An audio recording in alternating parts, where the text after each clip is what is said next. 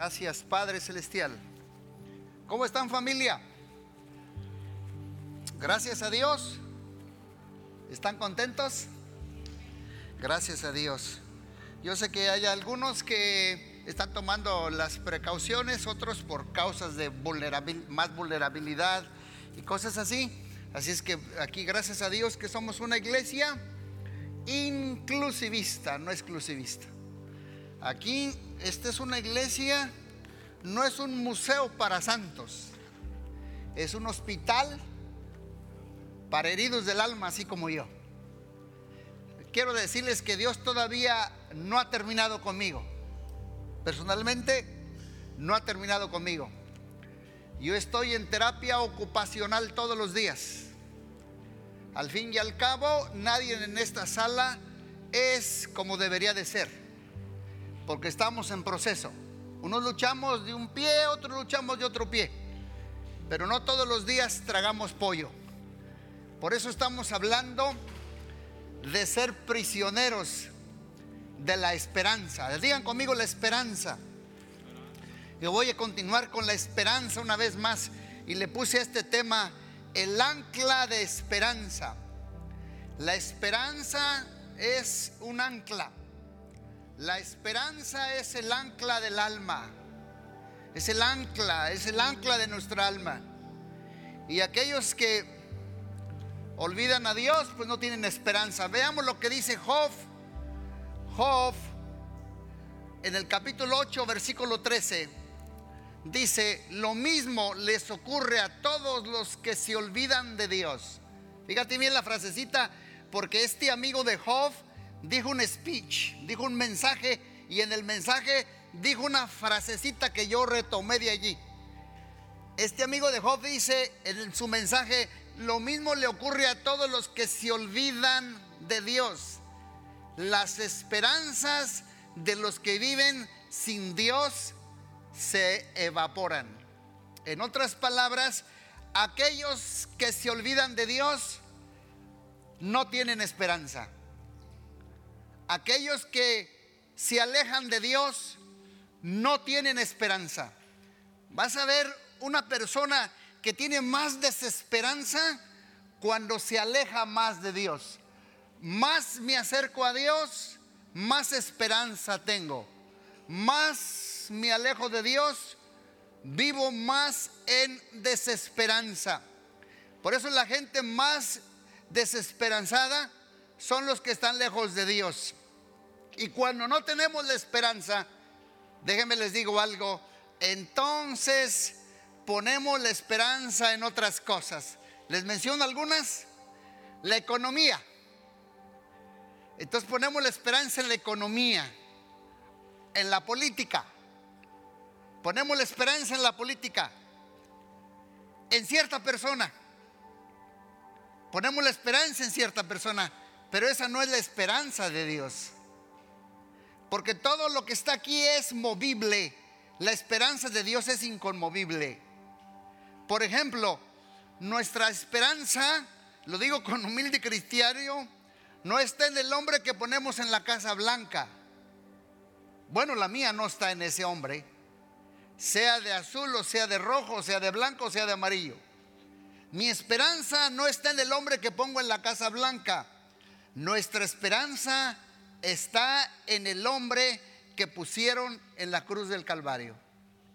Se llama Jesucristo. Denle un aplauso a Jesucristo. Esa es nuestra esperanza. No al que pones en una casa, sino al que pones en una cruz pendiente de un madero y que derrama su sangre preciosa por nosotros. En ese sí está nuestra esperanza. Nuestra esperanza no está en ningún país, en ningún gobierno, en ninguna economía, nuestra esperanza está en el gobierno de Dios. Nuestra esperanza está en Jesús. ¿Cuántos dicen amén? Entonces, Job capítulo 8, lo vuelvo a repetir, los que se olvidan de Dios no tienen esperanza. Déjenme le digo algo. ¿Qué le pasa a un país? ¿Qué le pasa a una familia? ¿Qué le pasa a una cultura que se olvida de Dios? Miren algunos puntos que yo estoy sacando. La vida es tribulizada. se convierte en tribulación. La verdad es minimizada, el aborto es legalizado, la televisión se vulgariza, los noticieros se polarizan, la conciencia se cauteriza, el racismo se polariza, la educación se seculariza, el mercado se monopoliza, los deportes se escandalizan, la moral y la ética se, se, se, van a la, liberación, a la liberación, el pecado se glamoriza, el entretenimiento de la televisión es crimen sensacional, todo se sexualiza, todo se comercializa, las familias se fragmentizan, las drogas se legalizan y los cristianos se demonizan. Eso le pasa a una nación que se aleja de Dios. Eso le pasa a una familia, a una cultura que se aleja de Dios. Perdemos la esperanza. Yo le puedo seguir a la lista. Me puse en la mañana y empecé a notar cosas que, he discernido en lo que está pasando a nivel mundial. Lo que todo el mundo entonces, ¿qué necesita, Pastor Gamaliel? Lo que todo el mundo necesita es una inyección de esperanza. Si no, todo se irá en la dirección equivocada. Ahora escúchenme bien, la esperanza de la que yo estoy predicando no es, no es psicológica. La esperanza que yo estoy predicando es una esperanza teológica, una esperanza en Dios, en Teos, Dios, theology, la teología de Dios, no es psicológica. Por ejemplo, ¿qué no es esperanza? Y no me vayan a malentender, porque ahorita si no les voy a dar unos ejemplos. La esperanza no es optimismo. Ahorita les voy a decir por qué. La esperanza no es psicológica, porque el optimismo no siempre está en contacto con la realidad. Ejemplo, si hoy está oscuro decimos, mañana va a salir el sol, mañana va a salir el sol. La esperanza verdadera dice, no, no siempre. No siempre por tu optimismo va a salir el sol. Aterriza, porque no siempre es así. Dios va a sanar a esta persona de cáncer. La esperanza verdadera dice, ah, yo tengo optimismo, pero usted sabe que no siempre. ¿Está de acuerdo conmigo? No siempre. Por eso la esperanza no es optimismo, no es psicológica. Ahorita le voy a decir la esperanza, la que Dios se refiere, porque un ejemplo, me voy a tomar un vaso de agua, pero espero por la esperanza que sea leche. Si me cambia leche, entonces no es optimismo. Tengo mucho optimismo y el vaso de agua se va a transformar en leche crete, chucha y vete al baile. No es optimismo. No siempre. La esperanza. Porque el optimismo niega la realidad. El optimismo solo opera en las cosas que tú puedes controlar. El optimismo solo en sí no cambia el, mundo. El optimismo dice, no está tan malo como piensas. La esperanza en Dios dice, es malo. Está malo. Está muy malo. Esa es la esperanza. Eh, eh, ¿Tienes esto? No, no tengo nada, no tengo nada. No, si tienes eso. Está malo, no, estás muy malo. Está, estás malísimo. Esa es la esperanza. Aquella que acepta la realidad y descansa en las promesas de Dios. ¿Cuántos dicen amén? Te dicen es cáncer. Y si alguien te dice, no, yo tengo optimismo, no es cáncer. La esperanza en Dios dice, sí tienes cáncer. ¿Qué no ves los resultados? ¿Me están escuchando? Los estoy llevando a la vera realidad. Por eso les voy a hablar de tres tipos de esperanza. Anote. La primera, la esperanza deseosa. La esperanza deseosa. Por ejemplo, en inglés es wishful, wishful hope. I wish, I wish, I wish. Wishful hope. La esperanza ilusionaria, la esperanza deseosa. Dice, ejemplo, voy tarde a mi trabajo. I wish. Espero que todas las luces se encuentren en verde. You got it? Esa es esperanza deseosa. I wish. Pero esa no es de Dios. ¿La está captando? Compré un ticket de la lotería. Compré un ticket de la lotería.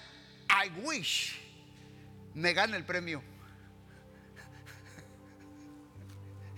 Esa es una esperanza ilusionaria, deseosa, wishful hope.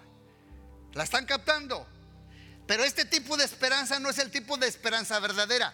Number two, number dos, esperanza expectante, expectant hope, esperanza expectante, expectant hope. Bueno, a esta esperanza aquí ya sí tienes bases para una realidad. Por ejemplo, si planto semillas de tomate, yo expecto tomates. ¿Por qué? Porque yo hice algo. Yo planté semillas de tomates. Entonces expecto tomates. Esta es una esperanza, una esperanza ah, expectante. Pero si esperas tomates sin haber plantado semillas, entonces es una esperanza deseosa. Por ejemplo, una mujer, ahí les voy, voy para las grandes ligas. Una mujer embarazada expect a baby, expect un bebé. ¿Está de acuerdo conmigo? Tiene una razón legítima. ¿Está de acuerdo conmigo? pero no garantiza porque a veces lo pierde. Hay. ¿Ha conocido casos? ¿Ha conocido casos? Que después de tres meses, cuatro meses, perdió el bebé. Esa es una esperanza expectante. She expects a baby. Es una realidad. Es una razón legítima, pero no lo garantiza. Ah, pastor, ahora le estoy entendiendo. Entonces, ¿de cuál tipo de esperanza estoy hablando? Estoy esperando de esperanza cierta, esperanza segura, esperanza firme, esperanza que es una realidad. No es, ay, espero, no es expecto, no es lo siento, pero creo con certeza segura. Esperanza y fe van juntas. Son como dos cosas que no cambian. Si no tienes la esperanza en el cielo, no tienes, no tienes que tener fe. Voy a ver un versículo en la Biblia, en Hebreos 6, 18. Miren lo que dice allí. Hebreos 6, 18. Lo hizo así para que mediante la promesa y el juramento, que son dos realidades inmutables en las cuales es impredecible, impredecible, es inmutable que Dios mienta tengamos un estímulo poderoso los que buscan refugio. Nos aferramos, nos aferramos a la esperanza que está delante de nosotros, teniendo como firme y segura ancla del alma una esperanza que penetra hasta detrás de la cortina del santuario. Wow. Esta es la esperanza del cristiano. Esta esperanza no tiene duda. Esta esperanza no dice, ah, ¿y qué tal si no voy al cielo? Hmm. Esta esperanza no dice, ¿y qué tal si no me salvo? Esta esperanza es cierta. Esta esperanza es segura. Esta esperanza es fuerte. Esta esperanza es sólida. Esta esperanza es firme. Esta esperanza es inmutable, incambiable, dependible y esta esperanza es un ancla para mi alma. La esperanza en Dios es el ancla para mi alma, porque es una esperanza cierta. ¿Y cuál es el propósito de esta ancla? ¿Ustedes saben cuál es el propósito de un ancla en un barco? ¿Cuál es el propósito de un ancla en un barco? La ancla en un barco tiene dos propósitos. Es para que el, el, barco no se vaya a la, a la deriva. Para que el barco no se vaya a la deriva por las olas y por los vientos y por la marea. Y la segunda es para darle estabilidad al barco en las tormentas. Vuelvo a repetir, ¿para qué sirve un ancla en un barco? La primera es para darle, para que el barco no se vaya a la deriva, para que no se aleje del puerto, para que no se aleje de cierta zona. Bueno, entonces cuando yo tengo la esperanza, la esperanza en mi alma es el ancla segura para que yo no me aleje de Dios. Para que no me, no me retire de Dios. Para que no me retire del puerto donde Dios me atracó y me dejó por un momento. Porque hay muchos que pierden la esperanza porque se alejan de Dios. Se van sin rumbo, se van a la deriva, porque no tienen el ancla de la esperanza en su alma, en su alma. Y allí es donde debe de estar nuestra esperanza en estos últimos tiempos, donde hay tanta incertidumbre. Tenemos la esperanza el del ancla de la esperanza puesta en nuestro Dios. Y tu barco y mi barco en nuestra vida nunca se va a ir a la deriva. La segunda cosa es, le va a dar estabilidad a mi barco, porque van a venir tormentas. Tú puedes tener segundos, bueno, hasta minutos, sin oxígeno. Si yo les dijera, dejen de respirar todos, tal vez uno, dura 15 segundos, otro dura 20 segundos, maybe. Alguien se aventa un minuto. Yo creo que sí, ¿verdad? Algo así. Pero tú no puedes vivir cinco segundos sin la esperanza.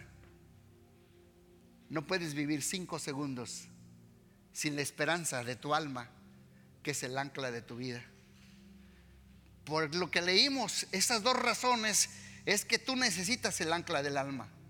No en el dinero, no en ningún hombre, es la esperanza en Dios. Porque es muy fácil alejarnos de Dios. Porque la esperanza me da estabilidad en esta tierra, certeza, firmeza, seguridad en mi sueño, en mi destino, en mi matrimonio, con mis hijos, como abuelo, como nieto, como hijo, como hija, como cónyuge, la esperanza me da estabilidad en las tormentas de la vida. La esperanza, el ancla de la esperanza en Dios me da estabilidad en los momentos de incertidumbre en mi familia, en mi edad. Cuando recibo un mal reporte, la esperanza me da estabilidad en las tormentas de la vida. Cuando me dicen, tu hijo así, tu hija así, un mal reporte, cuando se acaba el trabajo, cuando se cierra la fábrica, cuando el doctor te detecta de algo, oh, la esperanza, el ancla de la esperanza en Dios me da estabilidad para ese momento tormentoso de la vida. Cuando alguien te dice y escuchas algo de que tu hijo o tu hija salió con domingo 7. Y tú dices que en ese momento la esperanza me da estabilidad porque cae una tormenta tremenda en mi vida. Y tengo una estabilidad segura que no me iré a la deriva y no me alejaré de Dios. Sino que en medio de esa tormenta voy a estar seguro en mi barco con la ayuda de Dios. ¿Cuántos dicen amén? No sé si está el dibujo del ancla, pero vean el dibujo del ancla, allí está el dibujo del ancla. Hay anclas, estaba yo leyendo reportajes que pesan 75 pounds, 75 toneladas. Hay anclas, anchor, el anchor, en inglés. Hay anclas que pesan aproximadamente las más grandes 75 pounds, toneladas, 75 toneladas. ¿Sabes por qué? Lo más grande es el barco. Lo más grande que será el ancla. Lo más grande que es tu vida. Lo más grande que es tu vida lo más abundante que es tu vida, lo más prodigiosa que es tu vida, de tu presencia, lo más grande que necesitas un ancla. El ancla de la esperanza en Dios. Que te va a dar estabilidad. ¿Sabes por qué? Porque vas a tener tormentas. ¿Alguien está pasando alguna tormenta? Pues yo creo que aquí veo tres tipos de personas, los que van a pasar una tormenta, los que están en medio de una tormenta y los que muy pronto van a entrar en una tormenta. Entonces sí necesitamos el ancla de la esperanza, porque es el ancla de nuestra alma que nos da seguridad para no alejarnos de Dios. Necesito el ancla grande porque tendré tormentas físicas. Por ejemplo, ahorita en la mañana, ahí para, orar, me habló el pastor Marco que no se sintió muy bien. No tiene que ver nada con el COVID. ¿eh? No, no, se, no, se, sintió muy bien y está, está en el hospital. Me dijo, pray for me, pastor. Estaba orando por el pastor Marco. Tormentas físicas van a venir y van a tocar la puerta de nuestro corazón. Tormentas de salud, tormentas económicas, tormentas de enfermedades, tormentas de tentaciones, tormentas mentales, tormentas éticas, tormentas morales. Por eso necesitamos un ancla de esperanza para el alma, para no irnos a la deriva. ¿Qué hacen algunos en las tormentas del dolor emocional? ¿Qué hacen algunos cuando tienen tormentas de dolor emocional? ¿Cuál es su ancla? ¿A dónde van a buscar su ancla afuera? Al alcohol. Se refugian en el alcohol. Otros se van a las drogas, a los farmacéuticos. Otros se van al entretenimiento. Otros a buscar una affair, un amante otros a refugiarse en el trabajo y otros lo buscan afuera de ellos para que algo sea su ancla. Pero el ancla más seguro está dentro de nosotros. Es el ancla de Dios, es un ancla firme, certeza, espera, convicción. Es algo seguro que te va a ayudar para darte estabilidad, stability, emotional stability. Estabilidad emocional, psicológica, mental, física, espiritual. El ancla de la esperanza de nuestras almas. Y quiero decirles que la necesitamos mucho en estos últimos días. Porque esta esperanza es certera, es firme y es segura. Y no se basa en mis deseos, I wish, en lo que yo siento, en mis emociones, en mi imaginación. Se basa en lo que Dios quiere. Porque Dios no puede mentir. Y alguien descubrió que hay más de 7 mil promesas escritas en la palabra de Dios. Por eso yo no baso mi esperanza en mis sentimientos y mis anhelos. Baso mi esperanza en las siete mil promesas bíblicas. Porque yo recuerdo que si Dios me da promesas bíblicas, hay como siete mil. ¿Cuántos lo creen? Pero acuérdate, si Dios te da siete mil promesas bíblicas, no te las da para hoy, para mañana. Are you listen to me? Le dio una promesa a Abraham y se la dio hasta que tenía 99 años. Aleluya. No te las da para mañana. Pero ahí es donde tú te mantienes como mirando al invisible con el ancla de la esperanza en el alma. No una esperanza a wish, deseosa, ilusionaria. No una esperanza eufórica o emocional o psicológica, sino una esperanza verdadera. Por eso Abraham esperó pacientemente por eso dice Hebreos que hay dos cosas incambiables, Dios y sus promesas. Lucas 18.1 no, no, no, no está en el PowerPoint, pero dice allí, orar.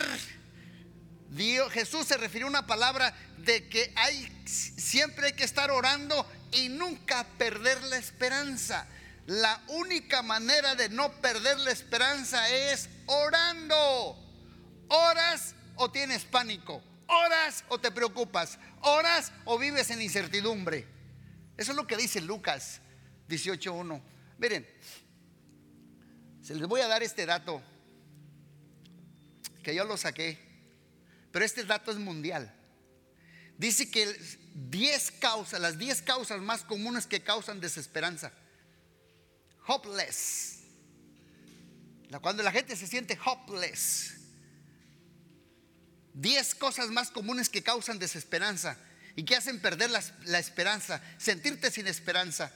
No las van a ver allí, pero el que, el que quiera anotarlas. La primera es cuando te sientes solo y abandonado. Eso te hace sentir hopeless, sin esperanza. Número dos, cuando se ve que estás fuera de control. Esto no va a cambiar. Híjole, no tengo poder para cambiar esto. Es cuando te sientes hopeless. Número tres, cuando, no encuentras propósito. No podemos con el dolor de estar sin propósito. Y cuando no encuentras propósito en tu vida, esa es otra causa común que te causa desesperanza. Número tres, luto y pérdida. Lust and grieving luto y pérdida. Eso causa una sensación de desesperanza. Número cinco, cuando no tienes lo que necesitas, estoy atorado, no puedo salir, estoy corto, no sé cómo voy a salir. Número seis, cuando has hecho algo malo, eso causa desesperanza, porque sientes culpa, sientes dolor, sientes desesperanza, sientes vergüenza. Número siete, cuando fuiste herido por alguien, y ahí cae todo tipo de abuso. Si tú sufriste algún tipo de abuso, eso te causa desesperanza. Te sientes sin esperanza. Número 8. Cuando vas en la dirección opuesta, por ejemplo, hábitos no sanos, relaciones tóxicas, tentaciones, tú sabes que vas en la dirección opuesta, eso causa desesperanza. Estoy hablando de las 10 causas, the top 10, the top 10 las 10 causas más comunes que causan desesperanza en la gente. Número 9, sumido por el miedo. Vives en pánico, ansiedad, terror de sentir desesperanza. Y número 10, cuando te ves un indefenso y perdedor. Nos vamos a morir, sí, nos vamos a morir, nos vamos a morir con el COVID-19. No podemos resistir, sí, no podemos resistir. Eso también causa desesperanza. Y ahí les voy. Estas 10 causas más comunes a nivel mundial de desesperanza, la respuesta de estas 10 causas, ¿quieren que se las dé? La respuesta de estas 10 causas está en el Padre nuestro. No más que no tengo tiempo para decirles. Están en el Padre nuestro. Las respuestas de estas 10 causas. Lo que pasa es que muchos dicen el Padre nuestro, pero no oran el Padre nuestro. Una cosa es decir el Padre nuestro, repetirlo, recitarlo, y otra cosa es orar el Padre nuestro. Es muy diferente. Y esas, el Padre nuestro es el antídoto de estas diez causas más comunes de hopeless, de desesperanza. Por eso en la Biblia encontramos un pasaje que dice, Cristo en nosotros, la esperanza de gloria. De Génesis a Apocalipsis hay más de 400 veces que nos habla de la esperanza. Ustedes recuerdan en el año, ¿qué año fue? En el año, parece que fue en el año 2005. ¿Alguien recuerda ustedes el, el asesino aquel que estaba allí en Atlanta, Brian Nicholas? ¿Cuántos recuerdan a Brian Nicholas? Un asesino que lo tenían allí en la corte de Atlanta y en la corte, cuando lo estaban sentenciando, en ese día mató a cuatro, mató al juez, mató al reportero, mató al sheriff y mató a la gente federal. ¿Cuántos recuerdan? En ese, en ese mismo momento él mató cuatro. Aparte de lo que lo habían sentenciado por violación y tantas cosas. En el, fue en el 2005. Hay una película que salió que se llama eh, Cautivante o Cautivo. Léalo y verá. Es poderosa la película. Ahora le voy a decir por qué. Porque este hombre tenía desesperanza. Este hombre no tenía esperanza, pero encontró esperanza. ¿Sabes por qué? Porque huyó de Atlanta y se fue para Georgia. Y cuando llegó a, Georgia, tocó un departamento y el departamento era de, de la señorita Ashley Smith. Ashley Smith era una madre sola que le habían quitado su niño y su esposo acababa de morir en un accidente por tráfico de drogas.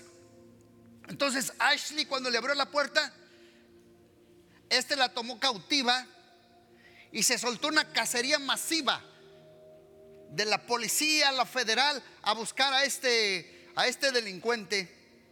Y Ashley estaba adicta a las metanfetaminas, no tenía esperanza y este hombre no tenía esperanza, pero los dos encontraron esperanza. Y cuando la encerró, él le decía, no me vayas a matar, por favor no me vayas a matar. Entonces como Ashley tenía problemas de metanfetaminas, ella asistió a un grupo de recovering group, de recuperación. Y en el grupo de recuperación alguien le dio un libro, porque no tenía esperanza. Y un libro que se llamó Una vida con propósito. Y cuando lo recibió Ashley Smith, lo tiró a la basura. Y unos minutos más tarde alguien lo recogió el libro y alcanzó a Ashley y le dijo, mira lo que olvidaste. Y le regresó el libro. Se lo llevó a su casa. Y cuando este Brian Nicholas la toma cautiva en su departamento, ella le dice, por favor, tengo una niña, allá tengo una niña que me quitó el gobierno, no me vayas a matar. Y él se le quedaba mirando y dice que las horas que estuvo cautiva, lo único que hizo es que sacó el libro y lo comenzó a leer. Y le dijo, le dijo, Nicolás, ¿qué estás leyendo? Dijo, este libro dice, léelo, léelo en voz alta porque yo también quiero escuchar. Y él empezó a leer el libro, Una vida con propósito. Y aquel, aquel delincuente, aquel asesino, el Espíritu Santo le comenzó a traer esperanza. Y le comenzó a traer esperanza. Y dice, me está gustando, lee, el libro más, léeme más páginas del libro. Y saben una cosa, una historia larga, se les voy a hacer corta. Dice que ella convenció a Nicolás que se entregara a la policía. ¿Sabes por qué? Porque Nicolás, Brian Nicholas, encontró esperanza en Jesús. Y porque Ashley Smith encontró esperanza en Jesús. Quiero yo decirte, no importa lo que hayas pasado, lo que hayas hecho, en cuál situación tú te encuentres, más vale perro vivo que león muerto. Y si estás aquí, es porque el Espíritu Santo te trajo aquí porque Él te ama. Pero la regué, pastor. Mira, ¿sabes qué? El, eh, Dios, eh, el Espíritu Santo no está esperando que hagas todo bien. Más bien Él, está, esperando que, vas a volver a caer o vas a volver a fallar. Esa es la clase de amor que Dios, de Dios que tenemos nosotros. Pero Él te levanta una vez porque hay esperanza en Cristo Jesús. Y yo creo que mientras tengamos la vida, podemos recibir la esperanza de nuestro Señor Jesucristo en nuestras vidas. ¿Cuántos dicen amén? Entonces dice que ella esa mañana le decía, entrégate, entrégate a la policía. Y dice, dice allí la historia que le hizo pancakes le cocinó panque, panques al, asesino. Le hizo sus panquecitos, le hizo su desayunito y luego se entregó a la policía. ¿Cuántos creen que hay esperanza para el descosido, para el marginado, para el que se siente, se siente mal que la ha regado? ¿Cuántos han venido aquí esta mañana y se han sentido así? Todos la vamos a regar. Todos estamos en proceso. Pero mientras haya vida hay esperanza en Cristo Jesús, pero una esperanza bíblica, una esperanza teológica, no psicológica, una esperanza puesta en las promesas de Dios, una esperanza que es el ancla para nuestras almas, una esperanza que es un ancla que nos da estabilidad cuando vengan las tormentas a nuestra familia. Te van a venir tormentas, hermano. Te van a venir muchas tormentas, vas a ser golpeado por las tormentas de la vida físicas, psicológicas, emocionales, morales, éticas, tentaciones, enfermedades, pandemias, hijos, etcétera, etcétera. Pero lo que te va a dar la estabilidad segura es el ancla de la esperanza de Jesucristo. Denle un aplauso a Cristo Jesús. Hay esperanza para nosotros. Hay esperanza en Cristo. Nada más. No en el dinero, no en una persona, no en la política, no en un país. La esperanza está en Jesucristo, en aquel que estuvo en la cruz, colgado en un madero. Hay esperanza en Él. ¿Cuántos dicen amén? Entonces estas, dos personas encontraron esperanza. ¿Estás tú sin esperanza? Mira lo que dice Filipenses 1:20. Aquí está hablando el gran apóstol Pablo el poderoso maestro apóstol enviado a los gentiles, Pablo de Tarso, dice, mi ardiente anhelo y esperanza es que nada seré avergonzado. Ay, jole, qué palabrona. Esas son palabrotas grandes. Mira el anhelo ardiente de Pablo. ¿Sabes dónde estaba Pablo allí? Nosotros estamos en encerramiento, él estaba en la cárcel. Él estaba encerrado en las mazmorras de la cárcel en Filipos. Escúchenme bien, Pablo está escribiendo y diciendo esto desde la cárcel. Él era un prisionero, pero era un prisionero de esperanza. Y desde la cárcel está diciendo, mi ardiente anhelo y esperanza es que nada seré avergonzado sino que con toda libertad, ya sea que yo viva o muera, ahora como siempre, Cristo será exaltado en mi cuerpo. ¡Ay! tremendo. Porque para mí el vivir es Cristo y el morir es ganancia. Qué bárbaro. Qué palabrotas, ¿verdad? ¿Alguien podrá decir eso? Entonces, yo haciendo mi sermón, lo empecé a ver, yo dije, yo me quedé a reflexionar. Mi ardiente anhelo y esperanza es que nada seré avergonzado. Y hay veces, yo sí lo medito mucho, hermanos, porque acuérdense, yo ya voy, muchos de ustedes ya van para los 40, otros van para los 50, otros van para los 60, yo ya voy para los 70. Y esto me pegó. Mi ardiente anhelo y esperanza es que cuando llegue a los 70, a los 80, en nada sea yo avergonzado. Ni para mis hijos, ni para mi esposa, ni para quién más, ni para los, ni para los del cuerpo de Cristo. Mi ardiente anhelo y deseo y mi esperanza es que eh, en nada seré avergonzado. Que yo pueda decir, y para mí el vivir es Cristo, y si muero gano. Ya no sé qué cosa escoger. Qué convicción y qué esperanza tenía Pablo. ¿Sabía que somos peregrinos los que estamos aquí? ¿Y sabía que estamos nomás pasando? Y hay veces como que nos afanamos tanto como que si fuéramos a vivir aquí eternamente. ¿Qué tal si, si, si a Dios dice, yo creo que en un mes me voy a llamar a cuentas a aquel que está allá sentado. No me agache la cabeza.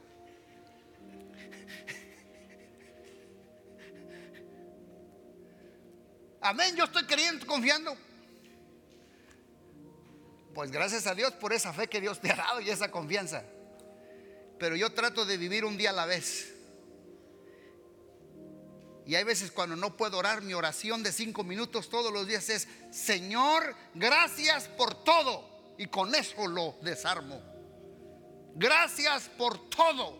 Cinco minutos, una oración. ¿Y quién le enseñó eso? ¿Pablo? orad sin cesar, den gracias a Dios por todo.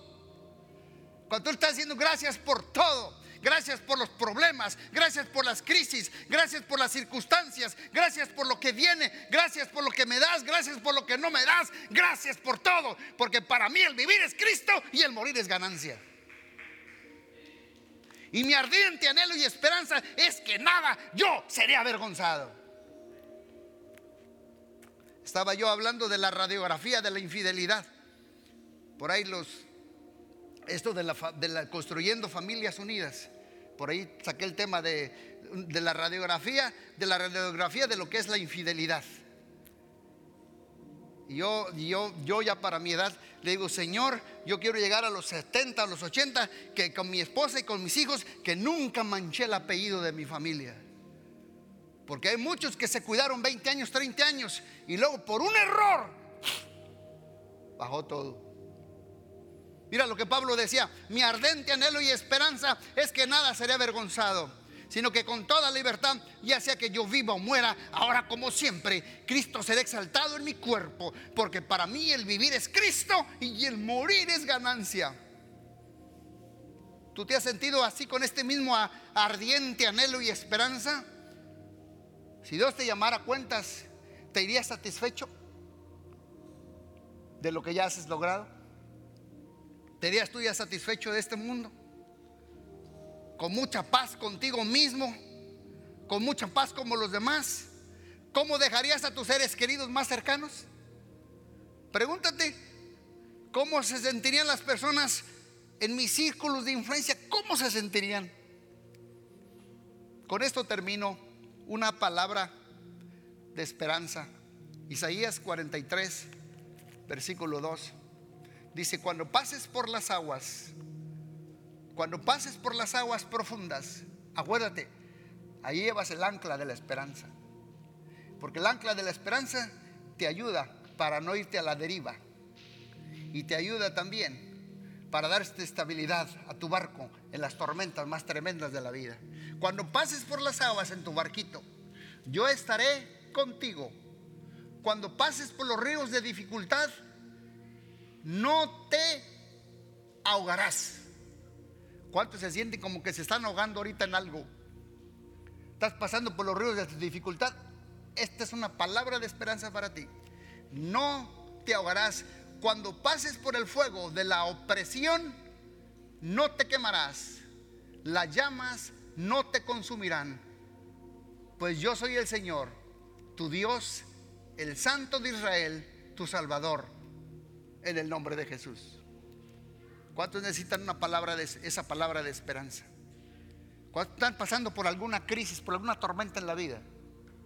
Sea económica, sea física, sea financiera, sea conyugal, sea ética, sea moral, sea mental, sea emocional, sea psicológica, sea de algo que tú estás luchando adentro, sea de un hábito oculto. ¿Cuántos están luchando con un hábito oculto?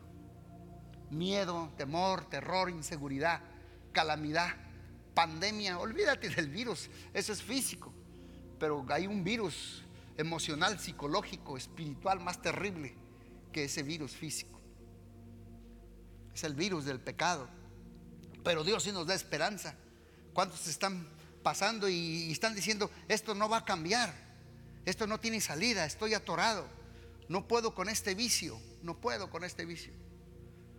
Sabes que a veces grandes hombres de Dios les han, pasado cosas, pero ahí no pierden esperanza. Yo estaba leyendo hace tiempo ese mismo libro, Una vida con propósito. ¿Cuántos leyeron el libro de Una vida con propósito? No sé si te diga que el, autor de este libro, ¿cómo se llama el autor? Rick Warren. ¿Sabían que su hijo se suicidó? ¿Do you know that? ¿Sabían que su hijo se suicidó? Tremendo mejor.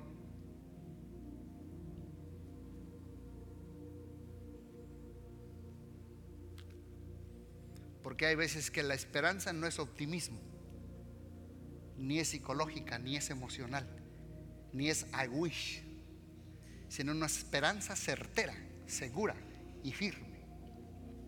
Por eso hay muchos que pierden la esperanza y dicen, nada va a cambiar. Me siento sin salida, estoy atorado, estoy atorada. No puedo con este vicio. ¿Y sabes una cosa? Lo que está pasando a veces te vienen pensamientos, mejor quítate la vida. Pero esos pensamientos de suicidio son síntomas, no es la solución. La solución está en Cristo Jesús. Póngase de pie, por favor. Padre, te doy gracias por esta palabra y te pido que traigas esperanza contra esperanza a tu pueblo y que podamos decir como Pablo, mi anhelo y esperanza es que nada sería avergonzado. Mi anhelo y mi esperanza. La esperanza que no avergüenza. Te pedimos, Señor, que para la comunidad cristiana y para todos los que estamos aquí, que tu palabra sea nuestra ancla de esperanza para el alma. Ayúdanos a correr a esta ancla, porque esta ancla es la única que nos va a firmar en los momentos de tormenta. Ayúdanos, Padre Celestial, a agarrarnos y a fortalecernos siempre con esta ancla, a través de los tiempos y de las estaciones de cada uno de los que vamos pasando. Y no sé lo que alguno de los que está aquí que esté luchando con algún un hábito oculto, alguna adicción, alguna tentación, algo que, está, que está en lo más profundo de tu corazón. Déjenme les digo algo. Todos veces tenemos un cuarto oscuro. Y hay, hay algo que a veces que ni tu cónyuge o el otro no sabe. Eso que tú estás luchando, eso que tú estás luchando, que solo Dios sí lo sabe, te quiero dar una palabra de esperanza. Dios te ama tal y como eres, tal como soy. Dios no me ama tal como debería de ser. Diga conmigo, Dios me ama tal y como soy. Con todas mis metidas de pata. Pero Dios me sigue amando. Y me da una esperanza que perdura. Y me vuelve a levantar como a Brian Nicholas y como Ashley Smith. Que la palabra de Dios les cayó como un ancla para su alma y les volvió a dar esperanza en el nombre poderoso de Cristo Jesús. Denle un aplauso a Cristo Jesús. Que los bendiga.